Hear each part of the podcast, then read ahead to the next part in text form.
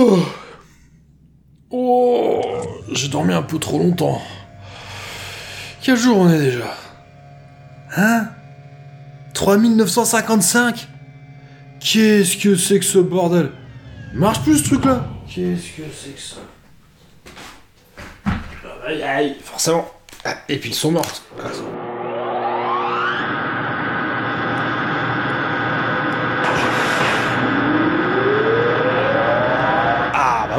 Ça marche tout de suite mieux.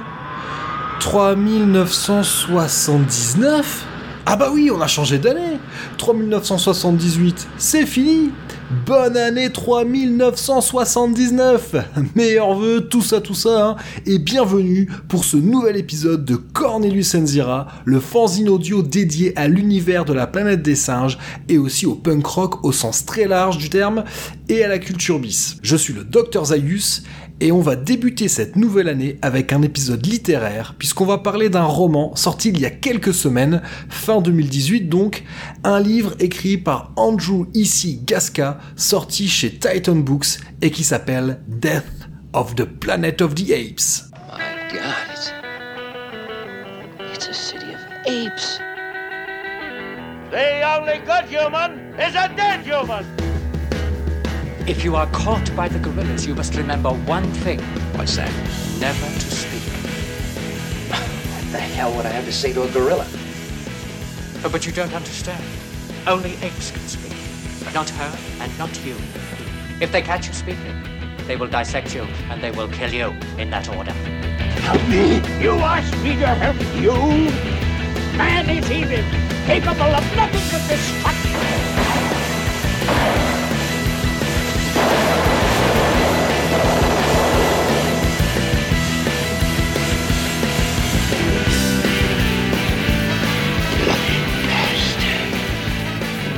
One of the countless billions of galaxies in the universe lies a medium sized star.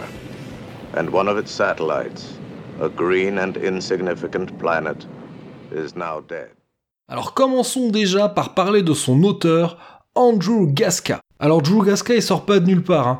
Euh, en ce moment il est éditeur chez Lionforge Comics, euh, donc vous l'aurez compris, un éditeur de comics, euh, qui édite notamment aux, États-Unis Infinity 8, euh, un projet dont la plupart des auteurs sont français. On retrouve bah, Boulet, Lewis Trondheim, mais aussi Zepp. Enfin bon, Zepp il est suisse. J'avais lu les huit premiers issues et franchement j'avais bien aimé. Pour chaque issue il y a un dessinateur différent. J'ai trouvé ça bien. Euh, mais revenons-en à, Andrew Gasca. Euh, il a également travaillé comme consultant pour Rockstar Games. Donc oui, il a bossé sur GTA et Red Dead Redemption. Et surtout, il a travaillé comme consultant pour la Fox. Euh, c'est là que ça devient vraiment intéressant. Donc pour la Fox, il a travaillé sur la continuité et sur l'écriture de Canon Bibles. Alors comment traduire ça? Euh, bah, l'écriture je pense de sorte de cahier des charges. Euh, on va dire hein, euh, pour un personnage faudra, voilà un personnage peut faire ci mais il peut pas faire ça parce que sinon c'est ça crée des incongruités avec des choses qu'il est censé faire avant ou après dans l'histoire. Voilà il y a toujours ces problèmes hein, quand il y a des grandes sagas avec des préquels des séquelles il y a un moment on est obligé quand même de faire attention à ce qu'il n'y ait pas d'incohérence. Donc voilà, il a fait ça pour des sagas comme Alien, Predator et Planet of the Apes.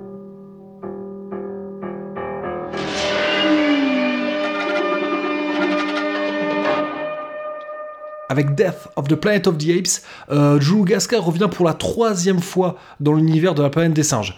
Il avait déjà écrit un roman intitulé Conspiracy of the Planet of the Apes, qui était sorti en 2011 euh, chez un éditeur qui s'appelle Archaia, et il avait également écrit The Unknown Ape, l'un des 16 segments qui composent Tales from the Forbidden Zone, un recueil de nouvelles qui était sorti en 2017 euh, déjà chez Titan Books.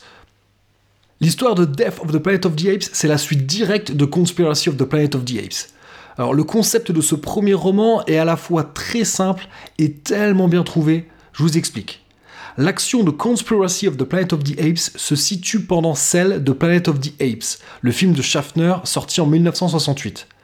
C'est-à-dire que c'est la même histoire, sauf que le personnage principal ici n'est pas Taylor, qui est incarné à l'écran par Charlton Heston, mais London, l'astronaute qui est incarné par Robert Gunner. Alors, pour les deux du fond qui suivraient pas et qui verraient plus trop qui est le personnage de Landon. Rappelez-vous, euh, au tout début du film, euh, lorsque le vaisseau spatial s'écrase dans une, dans sorte de mer intérieure, euh, eh c'est lui qui plante un petit drapeau américain sur la rive stérile de cette mer, ce qui provoque le rire de Taylor. Hein. Ce rire, c'est devenu Taylor qui est en train de rire comme ça, c'est devenu un mème qu'on retrouve souvent sur les réseaux sociaux. Landon, euh, bah, il sert un peu de souffre-douleur à Taylor. Hein. Euh, lorsqu'il traverse la zone interdite, donc cette, zone désertique, euh, dès que Taylor peut lui en mettre dans la gueule, dès qu'il peut se foutre de lui, il, s'en prive pas, quoi. Et c'est aussi lui que l'on retrouve plutôt vers la fin du film, après la scène du, tribunal. et donc on le voit un court instant, juste le temps fait pour Taylor de découvrir qu'il a été trépané et vraisemblablement lobotomisé, donc ce qui met Taylor complètement hors de lui. C'est London. Lequel? Le grand là-bas, au fond. Vos yeux, êtes-vous parents de l'une ou de l'autre de ces créatures? De l'une d'elles, oui. Alors désignez-la nous. Parlez-lui. London. London.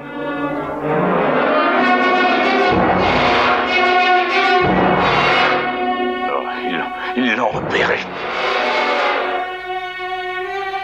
N'étiez pas au courant Non, non, je, jure que c'est la première fois que je vois cet homme. Mais on... Vous avez osé.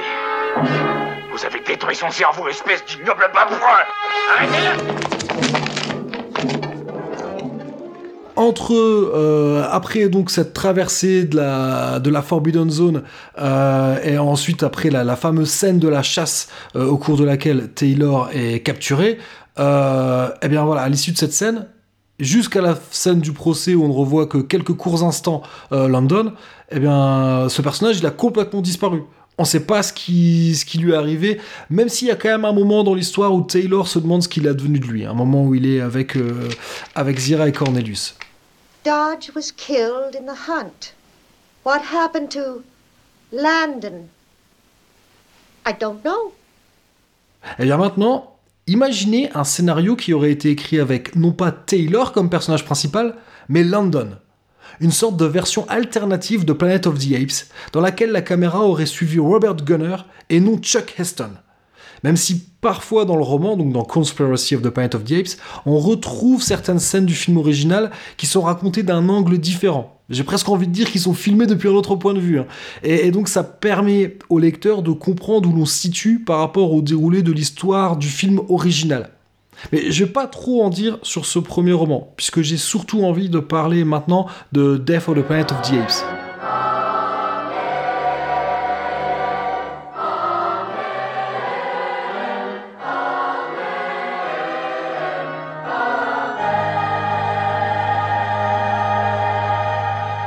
Mais voilà, ce qu'il faut garder en tête, c'est que le principe de base reste le même. Et donc si Death of the Planet of the Apes est la suite directe de Conspiracy of the Planet of the Apes, vous comprenez donc que son histoire se déroule en parallèle de celle de Beneath the Planet of the Apes, le secret de la planète des singes en VF. Ce qu'il y avait d'intéressant en Conspiracy, c'est que Drew Gasca s'amusait à créer une histoire en la glissant dans les interstices, tout en apportant déjà quelques éléments créant de la cohérence entre Planet of the Apes et Beneath the Planet of the Apes. C'est d'ailleurs l'un des reproches que je fais à Beneath. C'est son manque de cohérence avec le premier film, hein, ainsi que de nombreuses failles scénaristiques. Euh, alors, petite parenthèse, hein, il faut bien évidemment préciser que lors de l'écriture de Planet of the Apes, il n'était évidemment pas question d'une éventuelle suite. Ce n'était pas du tout dans les habitudes des grands studios dans les années 60. Tout comme il n'était pas non plus question d'un troisième film. Donc c'est ça qui entraîne de gros problèmes de cohérence et de continuité entre les différents films de la saga originelle, qui est donc composée de cinq films. En plus de ça, euh, en plus de ces cinq films, il y a également une série télé et une série animée et des comics. Et tout ça ne forme pas un tout toujours très cohérent. Eh ben, tout ça, ça constitue la matière première avec laquelle s'amuse Drew Gasca, l'auteur de Death of the Planet of the Apes. Il avait déjà réalisé une sorte de tour de force scénaristique dans The Unknown Ape, la nouvelle dont je vous parlais plus tôt, en parvenant à réunir les timelines des films, de la série animée et de la série TV. Dans Death of the Planet of the Apes, Drew Gasca va continuer dans cette logique, dans cette ambition de prendre différents éléments de l'univers de Planet of the Apes, euh, qu'ils appartiennent aussi bien aux comics, à la télé ou au film, tout ça pour créer une cohérence et rendre un tout qui serait canonique. Mais avant d'aller plus loin et de parler du roman en lui-même, on va rappeler rapidement le pitch de Beneath the Planet of the Apes, puisque l'histoire du roman, euh, elle se déroule en parallèle de celle de ce film. Euh, D'ailleurs, il est peut-être aussi également temps de faire une petite alerte spoiler. Je vais faire en sorte de ne rien révéler de l'histoire de Death of the Planet of the Apes, ne serait-ce que par respect pour son auteur, et aussi euh, pour ne pas vous gâcher le plaisir de la lecture si jamais vous avez envie de le lire après l'écoute de cet épisode. J'ai également essayé de ne pas révéler trop de choses sur les différents films de la saga. On sait jamais, hein, peut-être qu'il y en a parmi vous qui les ont pas vus. Mais je vais forcément devoir révéler deux ou trois petites choses ça et là. Donc si jamais vous avez déjà tout vu ou tout lu sur la saga, il n'y a pas de souci. Pour les autres, je vais faire attention de ne rien raconter de majeur. Bon, en même temps, il faut garder en tête qu'il s'agit d'un matériel qui date de 45-50 ans, donc il y a quasiment prescription. Mais promis, je vais faire attention de ne pas faire de gros spoilers, quitte à parfois un peu marcher sur des œufs. The heavens declare the glory of the bomb, and the firmament showeth his handiwork.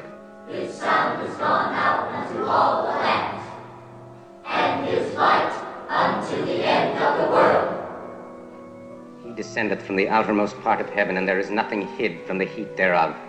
There is neither speech nor language, yet his voice is heard among them.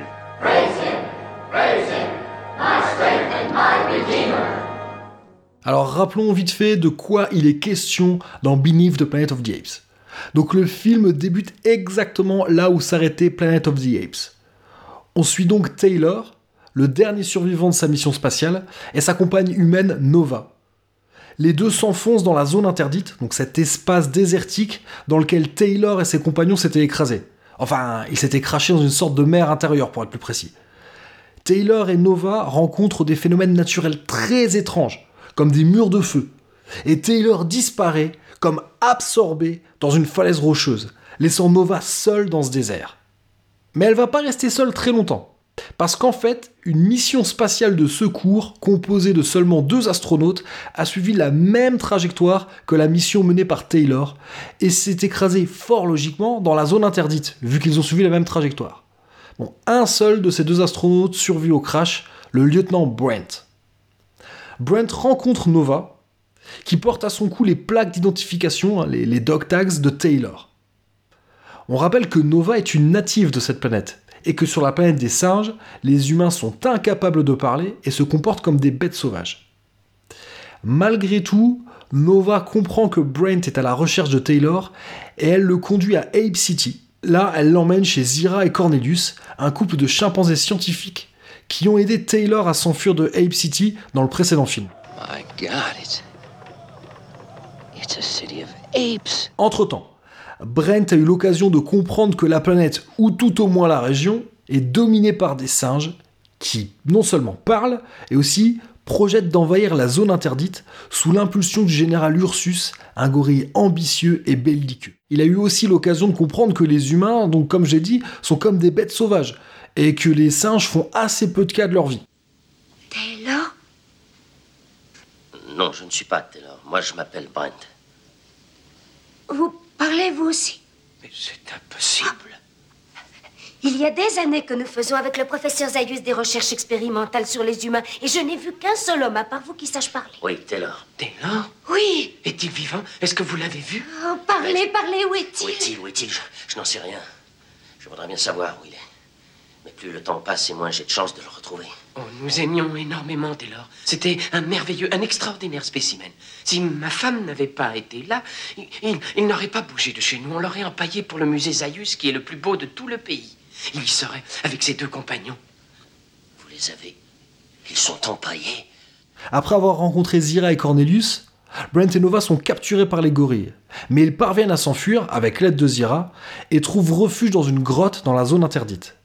C'est là que Brent va découvrir la vérité sur cette planète et retrouver la trace de Taylor dans une ville souterraine peuplée par d'étranges humains mutants télépathes. Alors je vais pas plus loin dans mon résumé et je le fais à dessein. On ne sait jamais. Si certains d'entre vous ne l'ont jamais vu, je ne voudrais pas trop faire de spoiler. Bon, faut quand même que je précise que Beneath the Planet of the Apes est loin d'être mon film préféré de la saga. Si vous avez écouté l'épisode 5 de Cornelius Enzira, qui avait été enregistré avec mon compère Master Fred du podcast Geek et Légende, vous êtes déjà au courant. Il y a de nombreux problèmes avec ce film hein, qui sont inhérents à sa production. Mais euh, je vais pas revenir là-dessus, euh, d'une part parce qu'on l'a déjà fait. Euh, vous retrouverez le lien vers l'épisode 5 dans le descriptif de cet épisode. Et surtout parce qu'on est censé parler de ce qui fait l'actualité, à savoir Death of the Planet of the Apes. Donc je vais m'en tenir euh, simplement à dire qu'il y a de gros problèmes de scénario dans Beneath, mais aussi des problèmes de cohérence avec le premier film, et surtout un gros problème de date, euh, problème de date qui va rester, qui va perdurer euh, dans toutes les suites.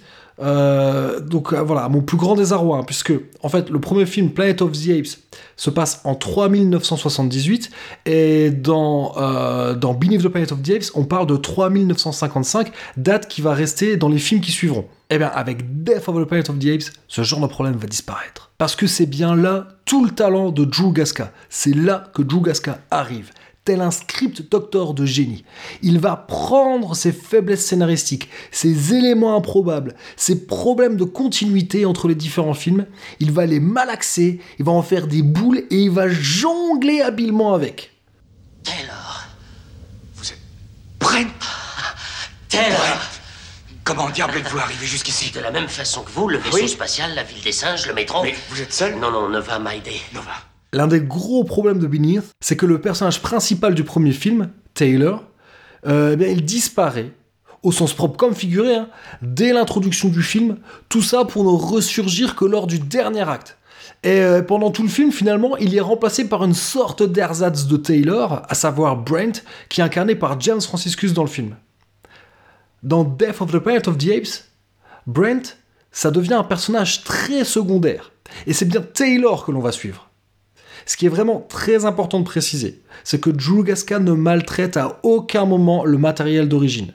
Lorsqu'il relate des scènes de Beneath, il les raconte telles qu'elles sont dans le film. Tout au plus, il se permet de les raconter d'un point de vue différent de celui du film. Ce que je veux dire par là, c'est que Death of the Planet of the Apes n'est pas une alternative au scénario de Beneath the Planet of the Apes, c'est un scénario parallèle qui s'emboîte parfaitement avec le scénario du film original et avec les scénarios des autres films de la saga, ainsi que d'autres œuvres connexes, mais ça j'en parlais un peu après. Donc, en aucun cas, il ne s'agit d'une novélisation de Beneath ou d'une version corrigée de son scénario, mais bien d'une histoire originale dans laquelle on retrouve des passages du film auxquels parfois Gasca s'autorise de rajouter une ou deux lignes de dialogue ou qu'il prolonge un peu. Comme si, en fait, ça fait un peu comme si on regardait des extended scenes euh, dans les bonus d'un DVD. Donc, ce que je veux dire par là, c'est qu'il fait toujours ça très finement, sans jamais, sans jamais tordre, sans jamais maltraiter le matériel d'origine. Finalement, il laisse Beneath quasiment tel quel. Il se permet juste de l'enrichir sans jamais trahir l'esprit de la saga. Je veux dire, quand je dis esprit de la saga, j'insiste parce que, à mon sens, Beneath trahissait parfois l'esprit général de Planet of the Apes. Là, Gasca, avec ce roman, il le remet sur les rails bien comme il faut. Tout ça pour dire qu'en fait, c'est tout à fait logique que Gasca ne suive pas les tribulations de Brent et Nova, comme c'était le cas dans, le film, puisqu'il peut pas vraiment jouer avec ces deux personnages. Bon, déjà, euh, parce que c'est peut-être pas des personnages très intéressants, en tout cas de mon point de vue, mais aussi parce que il ne peut pas se permettre de modifier leur trajectoire. Euh, à chaque fois que Brent et Nova apparaissent dans le roman, euh, ça veut dire que la trajectoire, l'histoire du roman rejoint celle du scénario original, comme des sortes de points de passage obligatoires, ce qui permet au lecteur en fait de savoir où l'on est dans le déroulé de l'histoire. Hein, imaginez en fait, ce, Drew Gasca, il s'amuse en fait à slalomer euh, dans les interstices que, quand on regarde un film, on peut s'imaginer, tiens, qu'est-ce qui se passe que la caméra ne filme pas? Euh, qu'est-ce qui se passe euh, ailleurs au même moment? Et bien c'est exactement ce que fait Drew Gasca dans Conspiracy of the Planet of the Apes et dans Death of the Planet of the Apes. En fait, il, il filme ce que font les personnages qu'on ne voit pas à l'écran. Pardon, il, il le filme pas, lapsus révélateur. Il écrit, il raconte euh, ce qui se passe en même temps que l'action, mais qui n'est pas filmé. 12, 11, 10, 9. Ignition sequence start. 6, 5, 4, 3, 2, 1, 0. All engine running. Liftoff. We have a liftoff. 32 minutes past the hour. Liftoff on Apollo 11. On va également découvrir la backstory de Taylor. Il y a de nombreux flashbacks dans le roman. Et euh, selon toute logique, finalement, euh, bah, on découvre que Taylor a été pilote de chasse, alors d'abord dans le Pacifique durant la Seconde Guerre mondiale, et ensuite durant la guerre de Corée. Euh, tout ça avant de devenir pilote d'essai et donc astronaute. En clair, si vous avez bien aimé The Right Stuff, l'étoffe des héros en VF, vous allez adorer ces passages. Bon, moi j'y connais pas grand chose, pour ainsi dire rien, en aéronautique, mais euh, tout en lisant, j'ai fait quelques rapides recherches et visiblement, ce que raconte Gasca s'appuie sur des faits réels. En tout cas, il parle d'engins qui ont réellement existé. Il s'amuse juste à introduire des éléments uchroniques qui permettent d'ancrer l'histoire de Planet of the Apes dans une sorte de réalité alternative. Un peu à la Watchmen, quoi. Mais il n'y a pas que Taylor qui est trop peu présent dans Beneath the Planet of the Apes. Il y a également Zira et Cornelius qu'on voyait assez peu. Là, on va les retrouver à de nombreuses occasions dans le roman, pour mon plus grand plaisir, d'autant plus que Jules Gasca a parfaitement compris les personnages. Je trouve que leurs dialogues sont très bien écrits, on les reconnaît parfaitement. Honnêtement, quand je lisais, j'avais dans ma tête les voix de Roddy McDowell et de Kim Hunter. J'avais l'impression de les entendre, c'est exactement ça. Les, phrases, je me dis oui, c'est tout à fait, je reconnaissais tout à fait Zira et Cornelius. On retrouvait complètement la psychologie des personnages. Ce qui est super intéressant aussi, c'est qu'on les, on les retrouve en interaction avec d'autres personnages, notamment Milo, un autre chimpanzé scientifique que l'on ne découvre que dans Escape from the Planet of the Apes, euh, les évadés de la planète des singes en VF, mais qui a une importance capitale dans la saga. Euh, pour ceux qui le connaissent bien, sans ce personnage, il n'y aurait pas pu avoir les trois derniers films de la saga originelle, si on réfléchit bien. Alors, Milo avait déjà été introduit dans Conspiracy of the Planet of the Apes. Là, dans Death of the Planet of the Apes, on va comprendre comment il parvient à réparer le vaisseau de Taylor. Donc vous l'aurez compris, hein, euh, Jules Gasca a trouvé une explication plausible euh, bah, aux suites euh, de Planet of the Apes, qui était quand même un des trucs qui était assez bancal dans, la saga. Logiquement, après Beneath the Planet of the Apes, il doit pas y avoir de suite. Hein. Mais comme je l'ai dit, c'est déjà quelque chose qu'il avait commencé à intégrer dans Conspiracy of the Planet of the Apes. Mais puisque l'on parle de personnages importants et intéressants, parlons de ce bon vieux Dr Zaius. Eh bien, on le retrouve également hein, dans Death of the Planet of the Apes. Et en plus, il occupe pas mal de place, il a un rôle très important, euh, il est très bien écrit, Jules Gasca lui a, vraiment bien travaillé ce personnage, il y a apporté beaucoup de soins, c'est quelque chose auquel j'ai été très attentif. Euh, non, vraiment, sérieusement, j'ai bien aimé ce qu'il a fait avec Dr Zaius, et je parlais euh, d'interaction, euh, d'interaction, donc euh, que les interactions qu'ont Cornelius et Zira avec d'autres personnages. Revenons un peu en arrière. Rappelez-vous, euh, à la fin de Planet of the Apes, donc je parle du film de 1968, Zira et Cornelius, ils étaient dans une position assez peu enviable.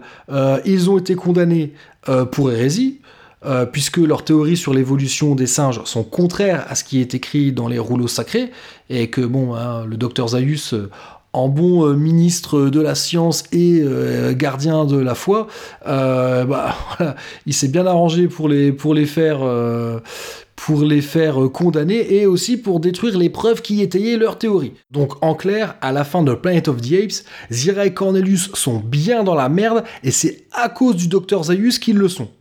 Et pourtant, de manière complètement ahurissante, sans que c'était introduit par quoi que ce soit, dans Beneath the Planet of the Apes, on découvre cette conversation entre le docteur Zaius et Zira et Cornelius. Oh, docteur Zaius, que je suis heureux. Vous arrivez bien, nous allions nous mettre à table. Pas avant que je me sois expliqué avec cette créature indocile que vous avez épousée. Où est-elle? Oh, bonjour, docteur Zaius. Qu'avez-vous? C'est pas un accident, j'espère. Cornelius m'a griffé. Hein? Parce que je me suis mal conduite au meeting. Je ne pense pas qu'il ait eu tort. Oh, j'ai rien contre lui, mais je trouve qu'il a des ongles trop longs. Oh, cette bêtise, voulez-vous? Je n'arrive pas à comprendre comment les deux psychologues que vous êtes ne se rendent pas compte que nous sommes au bord d'une crise très grave.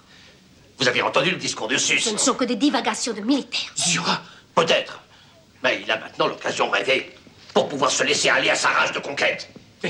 C'est terrifiant. La lâcheté se paie. Continuer à se taire pendant que Cursus détruit tout ce qui se trouve sur sa route, c'est une situation indigne des chimpanzés civilisés. Ce n'est plus En tolérable. tant que ministre de la Science, il est de mon devoir de trouver s'il y a sur notre planète une forme de vie différente de la nôtre. Où comptez-vous aller? Vous le savez bien, dans la zone interdite avec Cursus.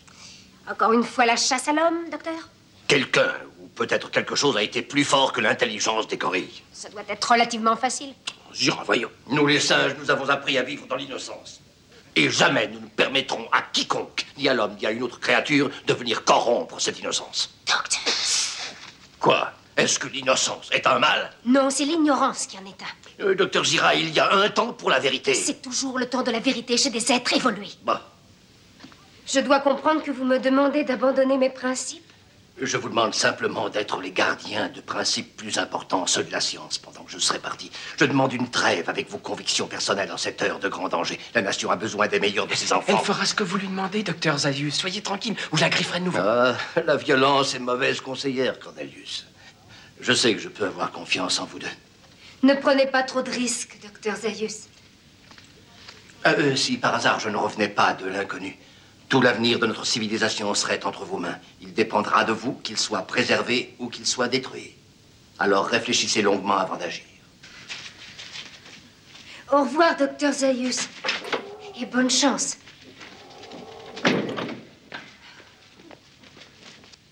Alors, comment de dangereux hérétiques, qui auraient même pu encourir la peine de mort, peuvent-ils être devenus le dernier espoir du docteur Zaius face au coup d'État qui est en train d'être opéré par le général Ursus Eh bien, Drew Gasca va donner une explication à tout cela, en reprenant certains éléments mis en place dans Conspiracy of the Planet of the Apes, et en donnant au scénario de Beneath the Planet of the Apes l'épaisseur qui lui manquait. Puisque l'on parlait du docteur Zaius, je dois reconnaître que l'une des raisons pour lesquelles je n'aime pas trop Beneath tient au fait que l'on ne le reconnaît pas toujours. hein. On reconnaît pas toujours son personnage dans le film euh, parce qu'il abandonne son statut de bad guy très ambigu pour le laisser au général Ursus, qui est un personnage très intéressant mais beaucoup plus monolithique. Eh Drew Gasca va d'une part apporter du relief au personnage d'Ursus, principalement en extrapolant des éléments qui sont déjà présents dans le film. Je trouve que ça, c'est assez fort et ça fait que ça reste crédible. Il n'apporte pas des choses exogènes, on va dire. Il utilise le matériel d'origine et il se contente juste de l'étirer un peu, quoi. Euh, et surtout, dans un deuxième temps, euh, dans Death of the Planet of the Apes, il rend au Dr. Zaius toute son habileté politique, tous ses talents de manipulateur, toute son ambiguïté. Car n'oubliez jamais, au fond, c'est Zaius qui a raison. Et ça, c'est écrit dès la page 25 du bouquin pour mon plus grand bonheur.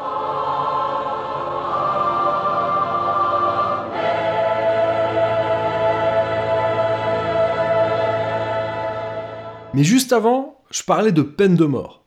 Ça peut peut-être vous surprendre, hein, parce que l'une des phrases importantes de la saga Planet of the Apes, une phrase qu'on retrouve également dans le reboot de la saga, hein, dans, les films qui sont sortis années, euh, dans les années 2010, c'est Ape shall not kill ape.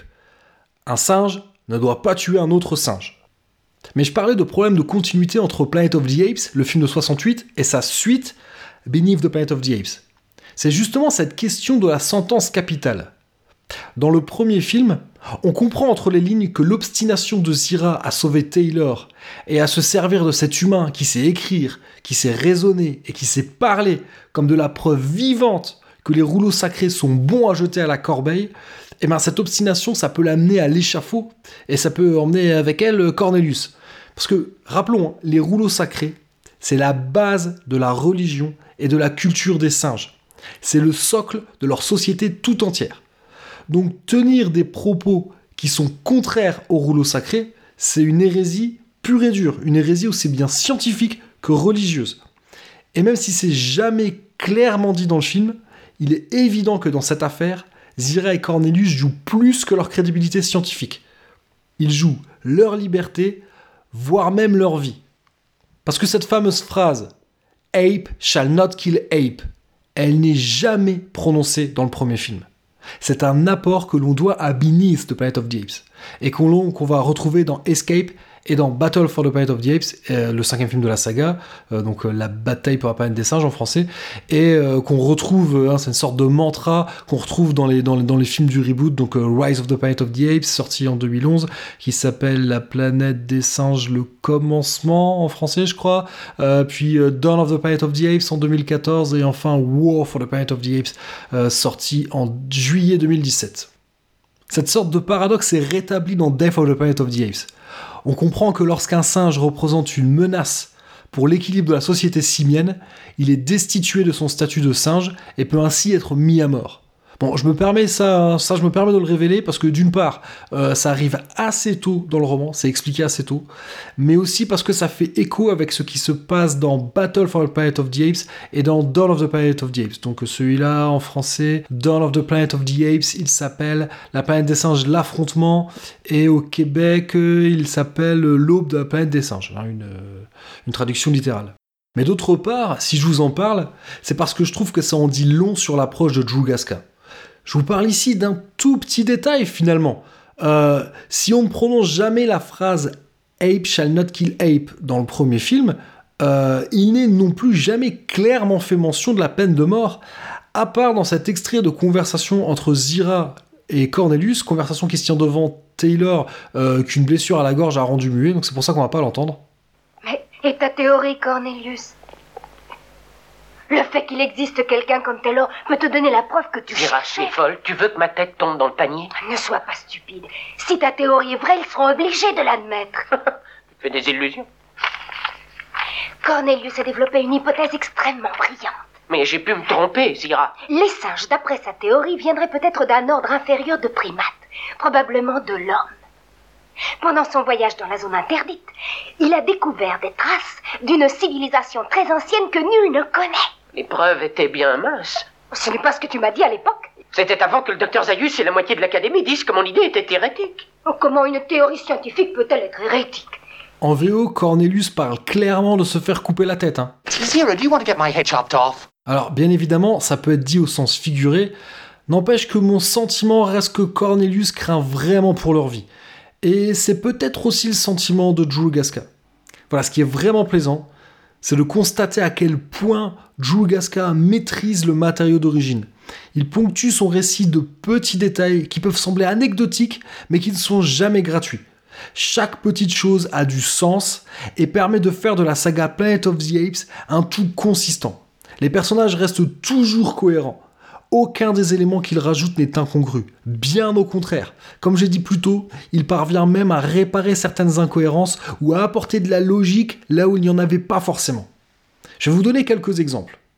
Avec un simple détail, à savoir le nom d'un lieu, Gasca parvient à faire une référence à Revolution of the Planet of the Apes, une série, de comics de 6 issues qui était sortie chez Mr. Comics entre 2005 et 2006. On parle quand même de quelque chose d'assez obscur. Il fait la même chose pour la série télé. À un moment, il évoque le nom euh, d'un village et le nom d'un chef, euh, du chef de ce village, et c'est des noms qu'on retrouve dans la série télé. Donc voilà, et tout petit détail, alors voilà, même le nom d'un village, il n'est pas gratuit. Alors pour rester dans l'univers des comics, euh, Gasca intègre dans cette histoire plusieurs éléments qui proviennent de Terror on the Planet of the Apes. Alors Terror on the Planet of the Apes, c'est une série de comics qui avait été scénarisée par Doug Munch et qui avait été publiée par Marvel entre août 1974 et euh, janvier 1977 dans Planet of the Apes magazine. Pour beaucoup de fans de Planet of the Apes, Terror on the Planet of the Apes, c'est considéré comme le sixième film de la saga originelle. Euh, même si, je le rappelle, hein, c'est un comics. hein. Mais intégrer des éléments de ce comics dans le récit, c'est franchement pas anodin. Euh, même si de mémoire, je crois que c'était déjà le cas dans Conspiracy of the Planet of the Apes, euh, le, roman d'avant, hein, mais j'en suis plus complètement sûr. Que- ouais, je l'ai lu. C'est sorti en 2011, hein, donc voilà, j'ai lu ça il y a, il y a 8 ans, donc j'ai un peu, un peu oublié quelques détails. Nova. Nova. Come on. That's the idea. Taylor. Nova. Here. Gasca a également intégré à son récit des éléments qui avaient été abandonnés euh, des scénarios de, différents films. Euh, notamment concernant Nova, Gasca reprend une idée qui était déjà présente dans le roman de Pierre Boulle et qui devait également être présente dans la version finale du film de 1968, mais euh, cette idée elle avait disparu au montage, notamment parce qu'elle plaisait pas à Chuck Heston. Donc si vous êtes de fidèles auditeurs de Cornelius Enzira, vous saurez de quoi je parle. Il réintègre aussi l'idée d'un enfant hybride singe-humain, euh, une idée qui avait été écartée du scénario de Binis par crainte de la censure, vu qu'elle pouvait impliquer des pratiques zoophiles, mais dont il restait quand même des, photos de, des tests de maquillage, qui, des tests qui étaient quand même assez concluants. Bon, et puis comme je l'ai dit, un Gasca aurait été un excellent script doctor. Euh, Death of the Planet of the Apes sert de rustine, ça corrige plein de trucs un peu, un peu débiles, un peu mal pensés euh, qu'on retrouve dans, dans la version finale de Beneath the Planet of the Apes. Euh, bah, notamment, il trouve une explication à la présence de cette mission de secours, parce que dans le premier film, hein, dans Planet of the Apes, il est évident que la mission menée par Taylor n'a pas de ticket de retour. Donc ça paraît assez peu envisageable qu'on aille les secourir, vu que de toute manière, ils n'étaient pas censés revenir. Euh, il trouve aussi une explication au fait bah, qu'on n'envoie que deux personnes. Euh, il trouve une explication à la mort si peu convaincante euh, du deuxième astronaute. Euh, il trouve aussi une explication au fait que la barbe de Brent soit finement taillée alors qu'elle est supposée avoir poussé pendant qu'il était en hypersommeil. Enfin voilà, on en est à ce niveau de détail. Cela dit, hein, même le tout premier film que je considère comme un chef-d'œuvre, il n'est pas, pas imparfait. Hein. Euh, vous avez peut-être toujours trouvé étrange cette phrase prononcée par Dodge euh, au début du film, lorsqu'ils sont dans la, dans la zone interdite. Une nuit couverte? C'est d'étranges luminosités Et pourtant il n'y a pas de lune. Et bien dans Death of the Planet of the Apes, vous aurez un début d'explication. Donc il trouve des explications à certaines choses un peu bancales du premier film, du deuxième film. Parlons du troisième maintenant. Euh, il y a ce passage dans Escape from the Planet of the Apes qui pour moi ne fait aucun sens. Cornelius explique comment les animaux de compagnie ont disparu euh, des suites d'un virus et comment les singes ont été domestiqués, transformés en esclaves jusqu'à ce qu'ils se révoltent. Ça a commencé dans notre préhistoire, lorsque la peste s'est abattue sur les chiens. Et sur les chats.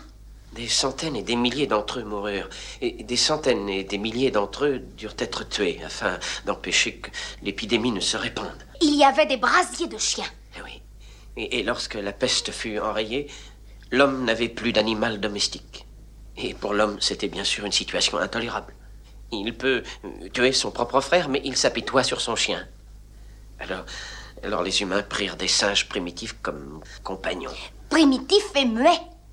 Mais déjà 20 fois plus intelligents que les chiens ou les chats. Oui, c'est exact. Ils étaient rassemblés dans des cages, mais dans les maisons particulières, ils vivaient en liberté. Ils devinrent sensibles au langage humain et, en l'espace de moins de deux siècles, en étant partis de simples mimiques qui faisaient rire, ils finirent par rendre des services. Bon, rien de plus ou de moins que ne peut faire un chien bien dressé. Mais un chien peut-il faire la cuisine? Ou, ou nettoyer la maison Ou faire les courses chez l'épicier avec une liste de sa maîtresse Ou servir à table Ou surtout trois siècles plus tard, rendre son tablier à ses maîtres. Comment? Ils prirent peu à peu conscience du concept de l'esclavage. Et, et au fur et à mesure qu'ils se regroupaient, de la façon de le combattre, qui est bien entendu l'unité. Tout d'abord, ils commencèrent à se rassembler en petits groupes. Ils apprirent la technique de l'action syndicaliste et militante. Ils apprirent à refuser. Oh, d'abord, ils ne firent que, que grogner leur refus.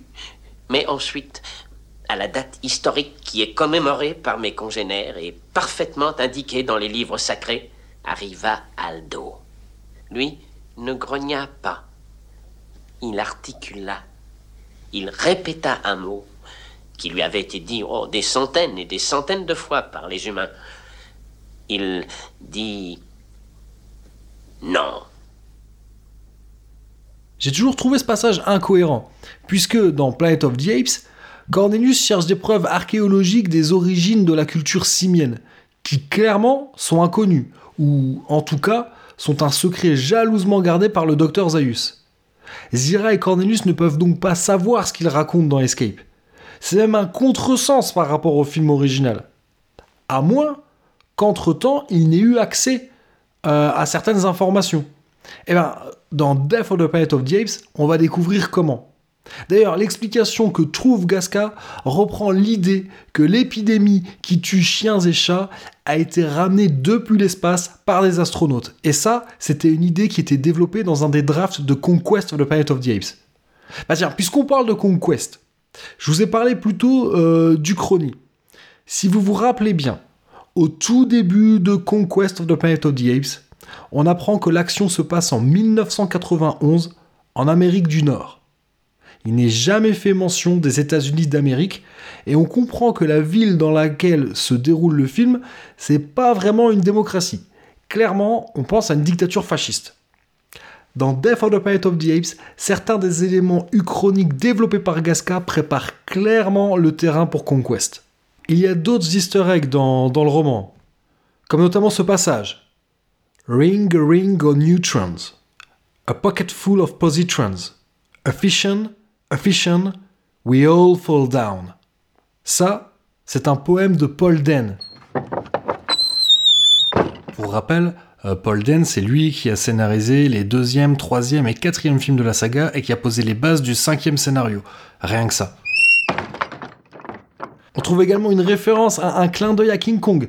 Euh, D'ailleurs, on rappelle que Boom Studios a publié Kong on the Planet of the Apes, qui est un comics, un crossover entre donc euh, la planète des singes et King Kong. Ça serait trop long et rébarbatif de tout citer, mais les clins d'œil aux fans sont très nombreux et sont toujours bien vus. Bon allez, je résiste pas à l'envie de vous en donner un dernier. Dans le roman, quand Taylor découvre pour la première fois l'apparence réelle des mutants, ça lui fait penser au Grey's Anatomy. Le, le fameux livre d'anatomie, hein, pas la série télé. Mais ce qu'il faut savoir, c'est que pour la création des maquillages des mutants de Beneath the Planet of the Apes, la source d'inspiration, c'est réellement des planches d'anatomie extraites du Grey's Anatomy. Donc voilà, ça peut sembler être juste un détail dérisoire, mais c'est tout à fait ce genre de détail que moi je goûte tout particulièrement. I reveal my inmost self unto my God. Unto my God.